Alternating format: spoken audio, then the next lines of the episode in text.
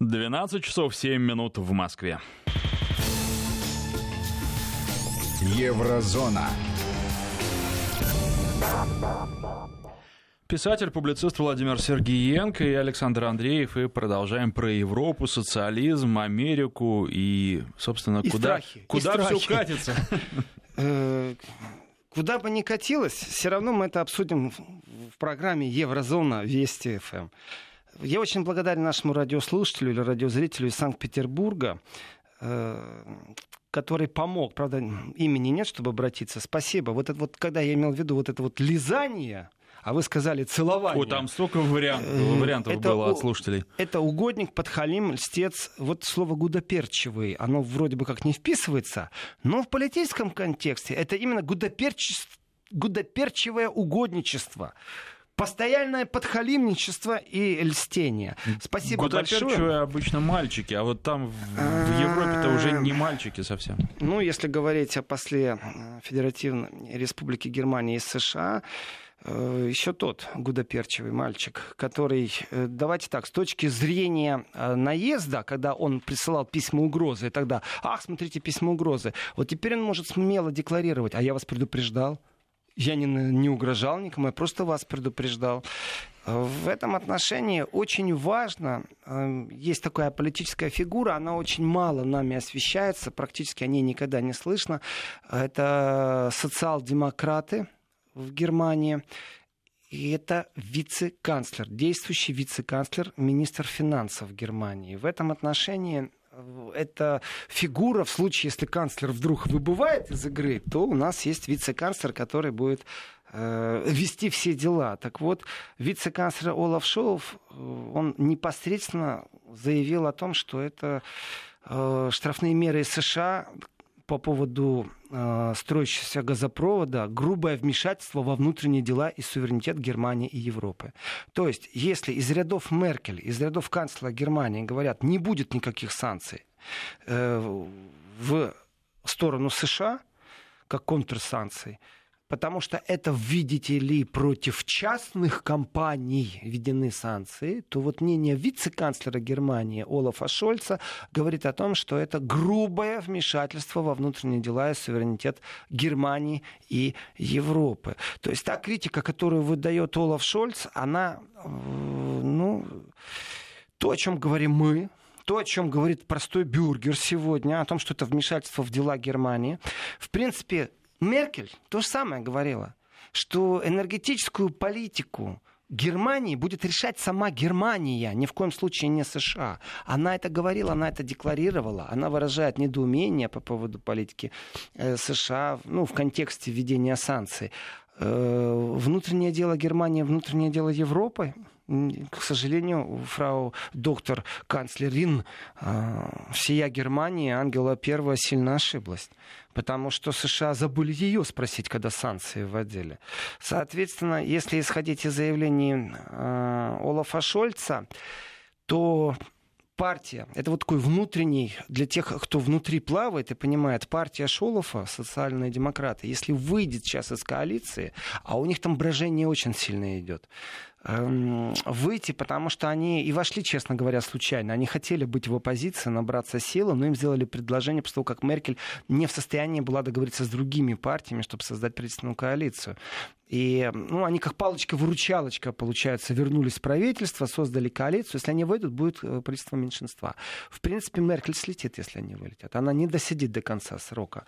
И м, дело не в том, что если Меркель слетит, следующий политик будет мыслить там иначе. Нет, он просто может быть более консервативен, он может быть более германизирован, европеизирован. э, Потому что Меркель в своих антимерах против США такое ощущение, что боится что-то предпринимать. Хорошо, вы не хотите публичного скандала, вы не хотите э, декларировать о том, что у вас напряжение создалось в США. Ну, сделайте что-то другое, не приписывая это к Северному потоку-2. Другими словами, давайте по-человечески, Александр, пусть ответочку бросят там, где никто не ожидает. Вот мне нравится вывод американских баз из Германии. Но это не обязательно так должно быть. Есть еще куча Это других прям как-то в вещей. лоб совсем. Так Меркель не поступит. Э, В лоб не в лоб, но было бы симпатично, скажем так. А что там делают американские оккупационные войска? Ну вот что они делают в Германии? На, сам, на самом-то деле, на самом-то деле, не только повод жду, чтобы оттуда отвалить, поближе к границе с Россией, конечно же. И, ну, в принципе, в принципе, когда идет рассуждение о том, принять следующее решение, это пока дело компании, участвующей в строительстве газопровода. Это рассуждает Олаф Шольц. Для нас ясно, что мы не признаем введение таких санкций и будем разъяснять это американской администрации на всех переговорах и при любых поводах, э, сказал вице-канцлер Федеративной Республики Германии. М-м, все хорошо, все замечательно. Разъяснять будете? Вы разъяснять будете. Вы думаете, американцы такие тупые, что им разъяснять что-то надо? Ну, глазками похлопают и скажут, ребятки, а вы понимаете, что разговор в принципе идет не о том, чтобы запретить вам газ покупать из России, а разговор идет о том, чтобы как можно дольше протянуть время. В принципе, я не раз высказывал такую геополитическую идею, которая обоснована некоторыми э, информационными знаниями, что проект Украина в первую очередь был направлен на разруху в Европе. И это ну, никак не связано, понятное дело, с демократией, но это было связано именно с, э, в, в противовес определенным вещам. Вот смотрите. Э, там временно исполняющий премьер-министр Украины договаривается, э, ищет деньги. Ведь везде. Кризис 2014 года. На улицах протестующие. Денег не хватает. Ну, Россия сколько смогла дала. Кто еще может дать? Ну, понятно, Международный валютный фонд, который какие-то условия выставляет. И вот премьер-министр э, едет в Китай и говорит, дайте денег. А китайцы ему говорят, не вопрос. У нас только как бы деньги мы просто так не дадим, мы хотим под что-то. Смотрите, мы вам даем денег, много денег, например, 50 миллиардов долларов. Вдумайтесь, они в поисках там 2-3 миллиардов, а им предлагают сразу 50 миллиардов с условием.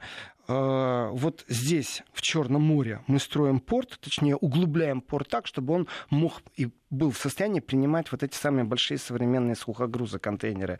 И из этого порта за наши деньги, за китайские, строим узкоколейку. Потому что европейская железная дорога, она уже, чем э, та, которая была на территории Советского Союза, чтобы не было потери времени для перекидки с одной оси на другую. В Европу строим узкоколейку. Тем самым сокращается доставка китайских товаров от границы Китая в Европу аж на целых две недели. Что это значит? Это значит, что вы в интернете, если заказали товар, он теперь не полтора месяца идет, там, а четыре недели. Это очень важный момент для китайской экономики, для европейской тоже. Но и в обратную сторону точно так же все будет идти. И 50 миллиардов, которые мы вам даем, мы хотим порту с коколейку, э, вы назад нам выплачивать будете пшеницей, которую выращиваете себе на ваших полях, и там сколько там, лет 10 вам надо будет пшеницы. По биржевым ценам будем Это покупать. прекрасная картина, когда китайцы превращают Европу в то же, во что Европа хочет превратить Украину. А вы, а вы что думаете, что транзитная страна Украина, которая бы пшеницей расплачивалась э, за э, этот кредит, э, там непосредственно, я просто скажу, источник это Сергей Арбузов э, который был после Азарова на Украине. Так вот, э, Украина в этот момент, она бы не была распилена, она была бы просто транзитной державой, которая получила бы кредит, и этот кредит бы еще выплачивалось сельскохозяйственной продукцией. В принципе, в принципе, ведь поезда и в другую сторону бы шли. То есть шелковый путь, все думают, что он всегда идет в одну сторону. То есть из Китая приезжают контейнера, сухогрузы, поезда, все это в одну сторону. А назад все порожняком идут, да? Нет, конечно. Из Европы тоже бы товары шли, поверьте мне, Александр. И, в принципе, вот здесь вот Америка-то и вздрогнула. И дальше уже не его слова, а мои слова. Я интерпретирую ситуацию, что как только стало известно о таких планах, что Украина нашла деньги, это значит, что все вопросы по бюджету закрыты, по пенсиям. Это значит, что субсидии пошли в сельское хозяйство, то, чем богата действительно Украина. Плюс транзитный коридор, который, в принципе, нужно обезопасить вот именно э, отсутствие транзитного коридора, именно отсутствие кредита привело к тому, что сегодня мы имеем в Европе. И разрушение Украины привело к тому, что та Европа, которая начинала только зарождаться от Лиссабона до Владивостока, осталась проектом фикс. Нету ее такой Европы. В ближайшее время не будет. Кому выгодно было это? Если посмотреть вот на, с одной единственной точки. Ракурс, кому это было выгодно? Европе? Нет. Китайцам? Нет. России? Нет. Украине? Нет. Есть только одна держава, которой это было выгодно. Одна единственная держава. И имя ей Соединенные Штаты Америки. Все, точка. Соответственно, проект Америки, Америка всех обыграла. И в этот момент Америка выиграла для себя пару лет, всего лишь навсего, потому что 5 лет, 10 лет, которые выигрывают Соединенные Штаты Америки, чтобы не было быстрой связи между Китаем и Европой, за этот момент можно перенастроить всю собственную промышленность, придумать санкции, переиграть, переформатировать взаимоотношения с Европой, вырвать Великобританию из Европы. Все, вы имеете совсем другой ландшафт политический, вы имеете совсем другой пассианс для своих геополитических игр. И в этом отношении, конечно же, разрушить план Европы от Владивостока до Лиссабона, от Лиссабона до Владивостока, это уже является стратегически в интересах США. Нету другой державы, в чьих это было бы интересах. И вот здесь я еще раз говорю, очень мне похожа ситуация с Северным потоком. Мне кажется, даже прорисовывается уже технология ведения американских игр геополитических. А им не нужна победа прямо сейчас. Им не нужно вот прям завтра, знаете, выиграть. Все, что им нужно, это задержать. Задержать китайские товары лет на пять.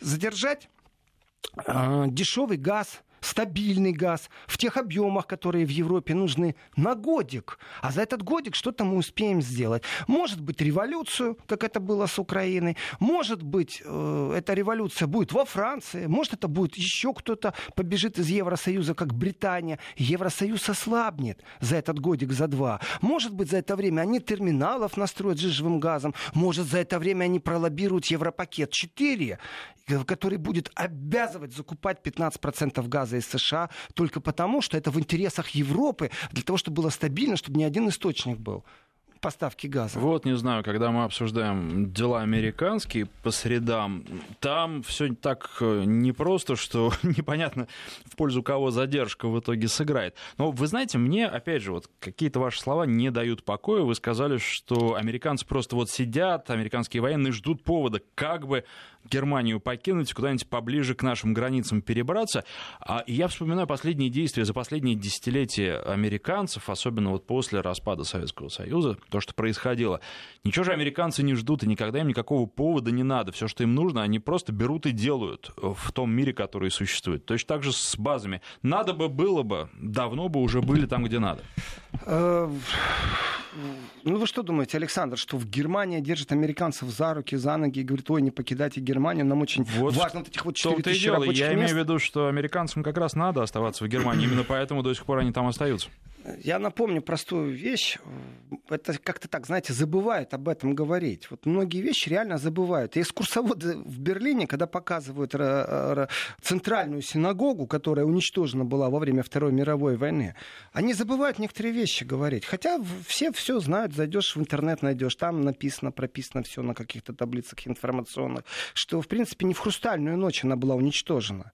Ее разбомбили э, союзнические бомбы.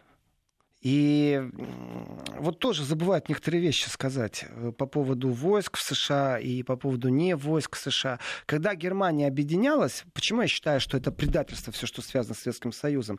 Э, если посмотреть все, что происходило, ведь это же не только развал Советского Союза, это уничтожение баланса в Европе исчезновение Варшавского договора, который противостоял блоку НАТО. Ведь можно было э, прописать нейтральность определенных стран, ракеты те же самые, которые не имеют права смещаться вправо-влево. Германию можно было в тот момент поставить условия, это было известно, между прочим. Воспоминания Коля, архивные воспоминания, которые тоже непонятно как, то появляются, то исчезают, то нам обещают, что они будут. Условия Германии можно было ставить. Вы объединитесь только в том случае, если вы нейтральны и никогда не вступите ни в какой военный блок. Как Швейцария. Все, точка. В Конституцию вносите изменения, проведите референдум, внесите в Конституцию изменения, после этого мы э, даем добро на объединение Германии. Горбачев этого не сделал. Он что, никогда об этом не думал? Ну ладно, я не о Горбачеве хочу говорить. Так вот, там один из моментов был, это уже когда договорились об объединении Германии, пресловутый договор 4.2. И в этот момент Британия начинает ставить э, палки в колеса по объединению Германии. Не Советский Союз, Британия. И один из пунктов, которые Британия ставит как палки в колеса, это это внеплановые учения без согласия правительства Федеративной Республики Германия на территории Федеративной Республики. То есть британцы хотят оставить прописанным пункт, что они на территории Германии всегда могут проводить свои учения, не спрашивая разрешения у Германии. Потрясающая вещь. Понимаете, о чем речь или нет?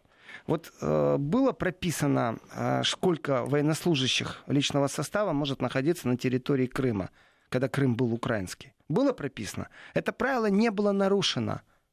Это очень важный момент, что никто не нарушил, потому что протестовать невозможно определенные вещи. Вот Британия настаивала точно так же, что они имеют некоторые права за собой оставить. Э, удивительно, но в ваших словах по поводу того, если бы Америка хотела, она бы войска вывела, я с вами согласен если бы Америка хотела, не хочет. Но сейчас дело не в том, что кто-то от этого страдает или как-то сейчас изменится стратегический баланс сил в Европе. Э, не является абсолютно решающей эта американская база в Германии. Это просто был бы показатель. Смотрите, то, как сейчас упали взаимоотношения между США и Германией, такого падения не было после Второй мировой войны ни разу они находятся просто на дне. Я бы сказал так, они уничтожены, но не разорваны. Их по крупицам теперь создавать надо. И они все шли дружненько в этом направлении. Меркель знала, что в этом направлении идет. Гринель, о котором я э, иронизирую, посол США, предупреждал, что все это произойдет. Он же предупреждал. Он, оказывается, честный мужик, между прочим. Знаете, то, что ему там в ножки кланяются и благодарят его, это пиар, конечно. Я понимаю, что в Европе разностороннее мнение, я верю, что э, похлопать по плечу американского посла в Германии и сказать, молодец, мужик, вы санкции вели против Германии, ха-ха-ха, что поляки могли бы, что страны Балтии. Э, недопонимание по поводу Северного потока-2 у меня наталкивается еще на одну вещь. Заявление премьер-министра Украины, что Украина может и в три раза больше газа транзитного через себя гнать. И тут же сразу вопрос, ага, значит в три раза больше газа надо Европе. А если в три раза больше газа надо Европе, то почему это должно быть через одну трубу, где ваше антимонопольное мышление? Потому что вы начнете шантажировать, а вы это любите. И получается у нас опять определенная солянка, которую нужно разобрать разобрать по молекулам. И в, этом, в этих молекулах, вы знаете, мне очень понравилось э, постоянного представителя России при Европейском Союзе Владимира Чижова фраза о недобросовестной конкуренции. И у него в кавычках, когда американский сжиженный газ объявляют молекулами свободы. Ну, ну, простите меня, это пиар, э, на кого рассчитан? Ну, американцы считают, что это молекулы свободы, их газ плати доллары и будешь свободный, другими словами. И опять же, я возвращаюсь к вице-канцлеру э, Федеративной Республики Олафу Шольцу. Э, в принципе, осознание в верхних эшелонах власти четкое. Это не просто политическая э, пощечина в Германии. Это наступление на суверенитет. Германия с этого момента не должна четко понимать, что она не в состоянии единолично и сама решать свои вопросы, не только энергетические. Это касается всего. Завтра объявят, что эскаваторы — это стратегические товары. Не какие-то там чипы, которые в мобильных телефонах. Сапсан, который вместе с немецким производителем создан — его объявят. Мерседес, который двигатели делает, скажут, что эти силовые установки используются в военных целях, потому что три а, каких-нибудь микроавтобуса или три машины будут ездить с военными знаками, э, привязанные к Министерству обороны Российской Федерации. И опять Америка ведет эти санкции. То есть у Германии ярко выраженно сейчас забрали суверенитет. Притом это обосновали всего лишь навсего интересами же Германии. Это значит, что правительство Германии не в состоянии позаботиться о суверенитете собственной страны. Ну, наверное, проблема-то заключается в том, что суверенитет забрали э, гораздо раньше. Не сегодня это произошло, а сегодня это просто большинству становится очевидно. Ну, очевидным большинству, опять же, вот здесь возвращаемся, большинству простому народу или большинству политиков важный ну, момент? Ну, судя по тому, что вы говорите, простому народу станет очевидно еще не скоро. Э, когда почувствуют финансово, тогда зашевелятся. Если исходить из политиков, вот еще раз, я посвятил вчера вечер это прям как триллер, как детектив какой-то читаешь. Я очень удивлен, например, заявлением вице-канцлера Германии. Это шаг, который для него, я считаю, определенное мужество нужно иметь, чтобы вот такие заявления делать. То есть дать оценку действиям США как враждебным, это мужество сегодня в этом вот политическом мейнстриме Германии. И в некоторые моменты Украина появляется в разговорах, в некоторые моменты Украина исчезает из разговоров. Но я знаю точно, что говорят в политических пивняках, и такие тоже есть. Так вот, в политических пивняках говорят о том, что Украина пару раз пробовала Европу в войну втянуть. Втянуть в войну ключевые слова. И обратите внимание, э, при той интенсивности, при которой Украина повторяла американскую повестку, Украина вот как раз отстаивала свои интересы. Украина заинтересована зарабатывать больше денег на транзите. Больше газа, больше зарабатываем. Для меня логично, что Украина боролась за собственную трубу. Это логично.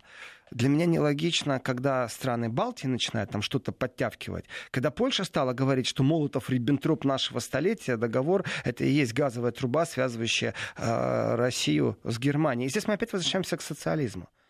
С точки зрения дикого капитализма, э, это прямые отношения концернов, фирм, стран, в которых максимальное количество прибыли заключается в том числе, если посредников исключить.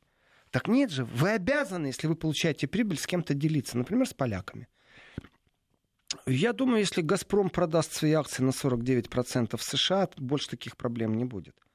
Ведь это же непосредственно война. Я в первом часе вспоминал э, алюминиевую войну. Но ведь это что же бред, обвинить человека, что он друг Путина, и поэтому, значит, у него э, травлю такую, знаете, по планете, отбирать акции его алюминиевого ну, производства. Это к вопросу о том, что американцам не нужен повод, они всегда придумают его. Они его придумают, и там красивые слова. В принципе, я считаю, уже определенно пошло э, говорить о демократии устами американцев. Потому что это даже уже не какой-то маркированный Но это уже э, словесный понос. Нельзя сказать, что это работает, это мантра просто. Это мантра. Мантра, да, которая злоупотребляется, которая вообще не имеет отношения к реальности жизни. И с точки зрения мантры, с точки зрения Северного потока, у нас еще полчаса, я уже выйду из Северного потока, достаточно проговорили, и о реакции в Германии. Я, как итог, скажу очень просто. Дело в том, что Олаф Шольц, не просто так я его цитирую, не просто так вспоминаю, он, во-первых, посчитал, что это грубое вмешательство в внутренние дела и суверенитет Германии и Европы, а вот дальше звучит вообще хорошая вещь. Такое решение Вашингтона сложно понять, учитывая союзнические отношения Германии и других европейских стран с США в рамках НАТО. И я в восторге. Если они задумываются о том, что они союзники по НАТО, так задумайтесь по-настоящему. Из НАТО можно уйти. Приостановить, как французы в свое время сделали. Вот это будет ответная санкция. Реклама, новости, потом продолжим. Еврозона. Писатель, публицист Владимир Сергиенко и Александр Андреев. Итак, э, с «Северным потоком-2» покончили, я подчеркну, на сегодня.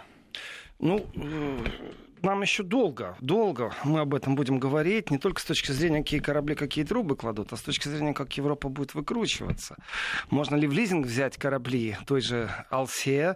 То есть то, что они остановили работу, еще не значит, что невозможно ничего сделать. Там нужно действительно смотреть технические сопровождения, документы, что там американцы придумали. Э, чтобы окончательно сегодня точку поставить, я скажу так. Противоречия, которые сейчас внутри немецких элит, они ярко выраженно говорят о том, что, конечно же, у американцев есть и друзья в Европе, не только враги. И вот кто сейчас кого перетянет, это будет влиять не только на экономику Германии, а и на вектор политического разнообразия. То есть, э, может быть, русские не совсем друзья, но американцы-то не недруги точно. Вот это уже понятно. И хотим того или не хотим, но влияние на избирательную кампанию уже заложено сейчас в Германии следующий канцлер Германии — это человек, который не может быть проамериканским. Не может он быть. Соответственно, здесь начинают правые консервативные силы набирать оборот, и это внутри каждой партии есть правое крыло. Э, то есть философия, идеология, которую насаживала Меркель, подошла к концу. Вот здесь я могу быть уверенным, и это уже точка. Это не связано с Северным потоком, а именно к переосмыслению того, как происходят э, изменения на политическом ландшафте э, Федеративной Республики. А вот теперь точка. Я хочу перейти, вы не поверите, Александр, я хочу перейти, остаться в Европе, конечно, все-таки это моя еврозона, а вот я хочу перейти во Францию. Но перейду очень хитро, по-человечески. Политика, политика, политика. У нас на носу несколько праздников. Завтра Ханука. Поздравляю всех кто причастен к этому празднику. Э, и по дороге в студию я слушал немецкое радио через интернет наушники, и наши коллеги с Deutsche Rundfunk обратились к одному человеку, чтобы писатель, автор, публицист, но только в Германии, чтобы он ему разъяснил насчет Хануки что-то. И в какой-то момент ведущий говорит ему, а вот Ханука это завтра, но у нас после-после уже Вайнахтен. И Вайнахтен это Рождество. Э, а что вот существуют люди, которые говорят, что, в принципе, Ханука правильно в Германии праздновать Вайнуха? Ну, то есть смесь Рождества, он два слова объединил Ханука, праздника иудеев, э, еврейского вероисповедания, и Вайнахт Рождество. И тот ему говорит, да, правильно, потому что нормальные люди должны праздновать столько, сколько они могут. Э, праздники начинаются и пошли. Он говорит, и не забывайте, что лучше всех это русским. Они еще имеют еще и старый Новый год. То есть это вот э, живем мы, даже мы иногда не знаем, что о нас говорят, а, а мы присутствуем именно в культурном пространстве. Поэтому прежде чем я перейду к Франции, а перейду я именно вот, я поздравляю с наступающими праздниками э, европейцев и не только тех, кто празднует католическое Рождество. Оно вот уже на носу. Так что всего вам доброго, хорошего, светлого. И э, дай бог, у нас будет мир. А вот теперь во Францию. Именно, вот как я сейчас и говорил, именно вот так же Макрон, президент Франции, обратился к народу Франции. Он говорит, друзья, французы, сограждане, я вас очень прошу, у нас праздники. Подумайте о своих семьях. Ради своих семей, пожалуйста, перестаньте бастовать. Потому что вчера Франция опять лежала, просто лежала. Э, из Франции на поезде в Германию доехать было невозможно. Э, вообще нигде э, невозможно было доехать, только разве что на велосипедах и на машинах. И то некоторые заправки тоже позакрывали раньше, чем нужно. В общем, Франция вчера остановилась. Бойкотируют сильно. И Макрон, именно сославшись на праздники, Э, пробует какую-то отстрочку получить. Мол, давайте поговорим о тяжелой пенсионной реформе, но после праздников. Сейчас давайте вот перестанем, вот по-человечески. Я хочу сказать, уважаемый Макрон, господин президент, а, а ведь как с вами по-другому, с политиками? Ведь как раз именно во время праздников все дружно и прочувствуют, что значит страна стоит. Потому что в Европе на Рождество принято ехать к семье, в семью.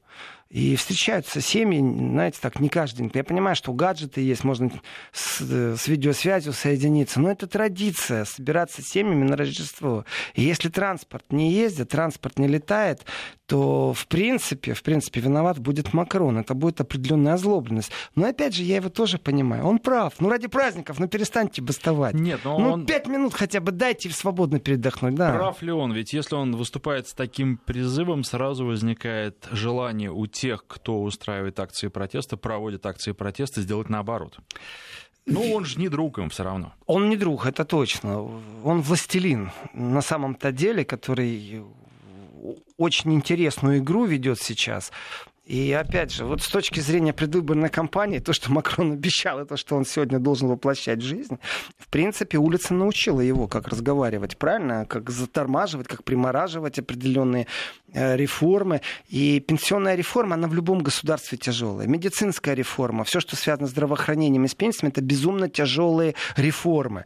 Э, объясню такой нюанс, о котором тоже мало кто знает. Вы знаете, вот в этом отношении с оппозицией иногда легко говорить, иногда безумно тяжело. Потому что поднять хайп, крик — это одно дело, а разобраться в ситуации. Вот задумайтесь просто на вот такую вещь. 20 лет назад средняя продолжительность жизни в Европе была на 12 лет меньше. Я сейчас о Европе, я сейчас не о России. Я сейчас даже не о Японии, которую мы сегодня вспоминали.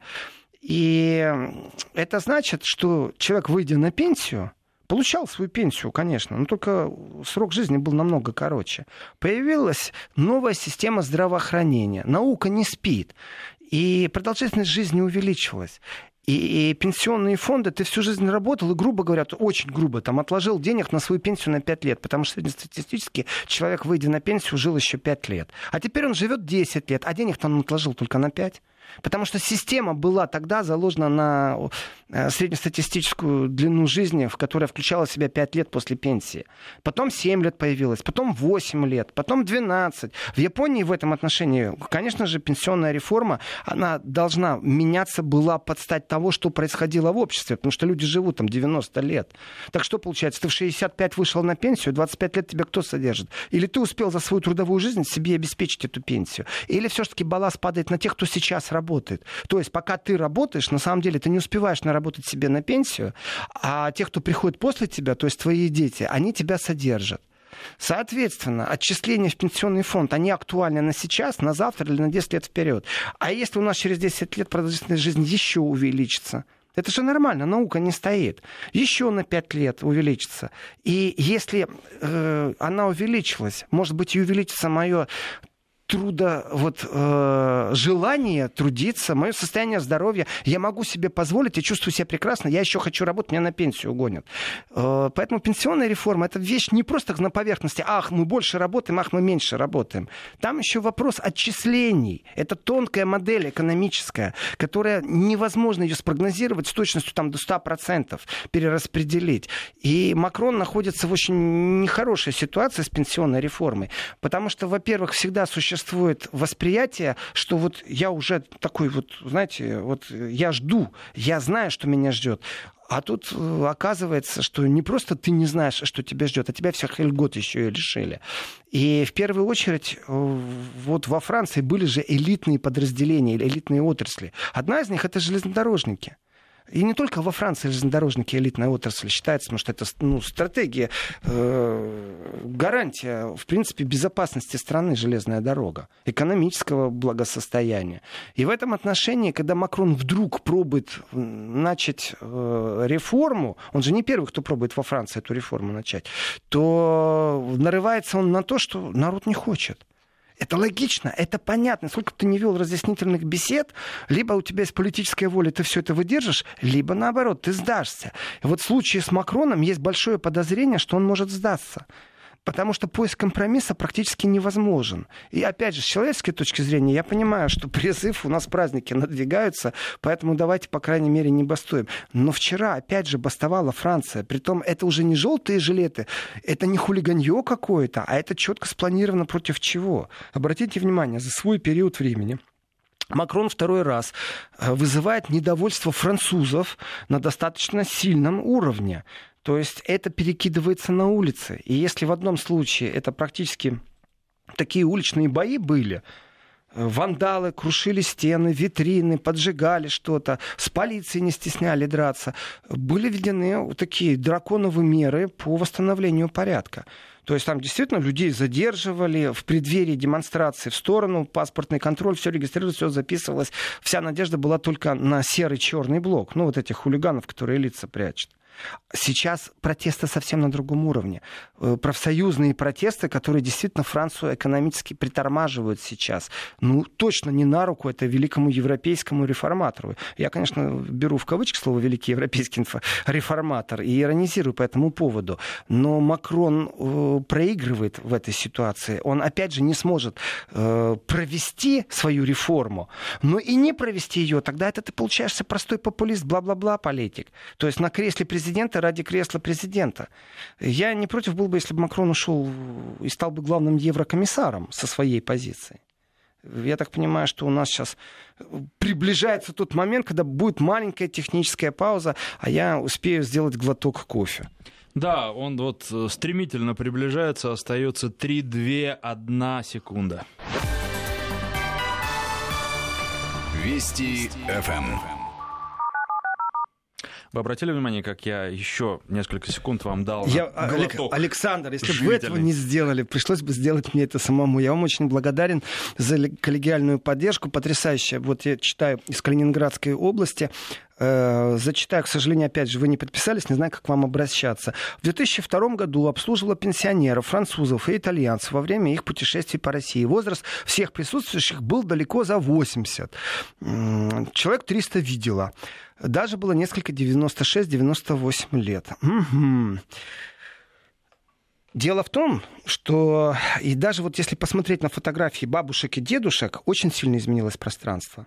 И действительно работоспособность и чувство организма, что мы готовы работать и дальше. Я не хочу быть дедушкой, я не хочу быть бабушкой, я не хочу быть на пенсии, я хочу быть работать. Я хочу быть полезным обществу. И что делать, если вдруг человек в 70 чувствует себя прекрасно, на пенсию не хочет идти? Это пенсионная реформа или это уже необходимость этой реформы? Разговоров очень много. Медицина через пять лет, она такими темпами развивается, что мы не знаем, к чему она приведет. Может, уже действительно сто лет будет нормальной границей. Может быть, нет, я не знаю. Может, еще хуже все станет. Может, девочка Грета права, и у нас опять нужно будет вводить пенсионный возраст в 44 года. Откуда я все это знаю? Но я знаю точно, что Макрон сейчас не об этом думает. Он думает о другом. А, как можно свои имперские, не стесняясь этого слова, амбиции воплощать в Евросоюзе, вести какой-то антиамериканский вектор? Уважаемый президент Франции, посмотрите, пожалуйста, как Америка относится к своим союзникам по НАТО, например, с Германией. Ну, или послушайте вести предыдущие полтора часа. И вы поймете, что это очень опасно, то, что вы сейчас делаете последние полгода, господин президент Франции что он может предложить европейцам, если он своей стране не может толком ничего предложить? А, просто самый, один из самых страшных сценариев, который в Европе еще не было. Смотрите, когда были желтые жилеты, пару раз были попытки солидаризироваться с ними. Одна из таких попыток солидаризации была в Германии. Она была смешна. В Мюнхене 200 человек надела желтые жилеты, там в Штутгарте 100 человек. Смешно было. Почему? Потому что это была солидаризация всего лишь навсего с французами. Не больше, не меньше, просто проявление. Благородно, хорошо, но ни к чему не ведет. А теперь давайте представим себе, что Макрон придумает какую-то, вот просто пофантазируем, фантазируем, э, придумает какую-то модель, какую-то реформу, которую он захочет воплотить в Европе. На всю Европу, на весь Евросоюз. И тогда реакция народа, тоже опять предполагаем, берем все это с точки зрения прогнозирования одного из развития сценариев. Одного из, их может быть 20, может быть 30, может быть только два. И один из них будет вот такой что точно так же, как он во Франции получил желтый жилет, он теперь зажжет всю Европу. И вся Европа будет солидарно противостоять какой-то реформе, которую вертикаль брюссельская будет под контролем Макрона навязывать. Это очень опасные вещи. Если смотреть, вот, кстати, этот подход Меркеля. Меркель человек из науки, который в политике. Научно смотреть на определенные вещи всегда эксперимент в маленьком пространстве.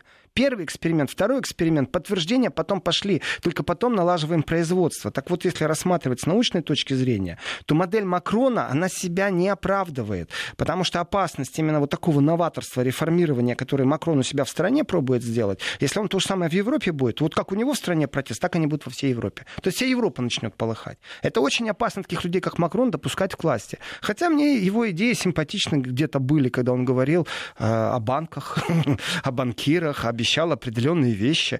Э, опять же, за кулисами осталась от общественности э, конкуренция между Германией и Францией, э, направленная на перемещение банков из Британии в Европу.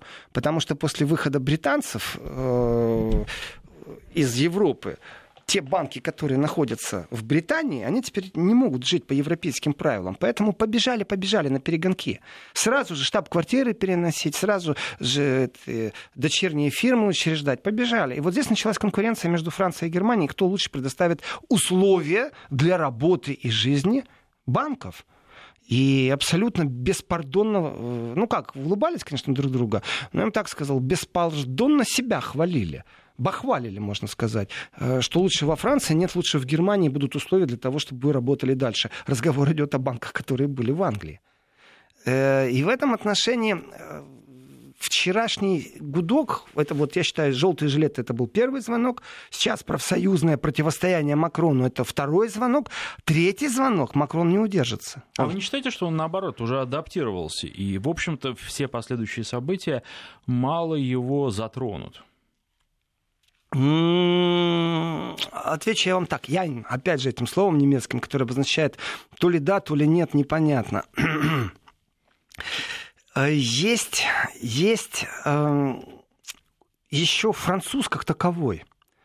Э, вот я говорю о пенсионерах, если сравнивать пенсионеров, например, Германии и Австрии, то австрийский пенсионер среднестатистически получает в два раза больше пенсию, чем в Германии.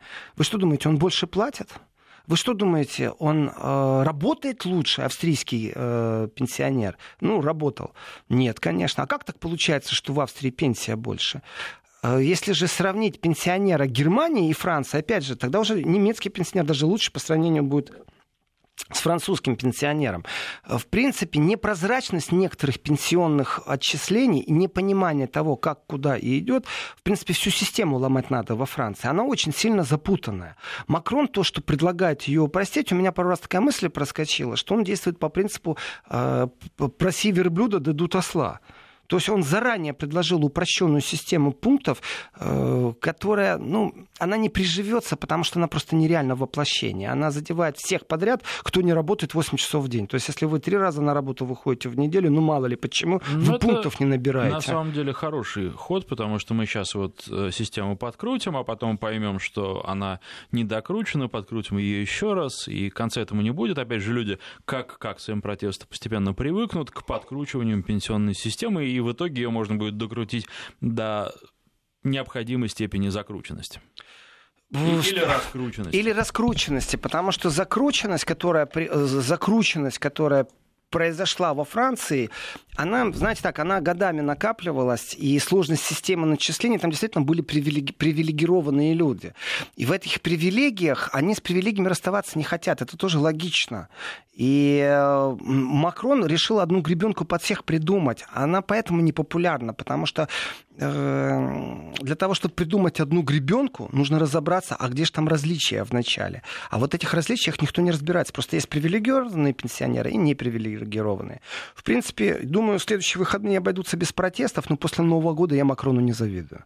Но тема пенсионная, она большая, обширная, глубокая. Тут, наверное, еще есть о чем поговорить. Писатель, публицист Владимир Сергеенко. Спасибо. Еврозона.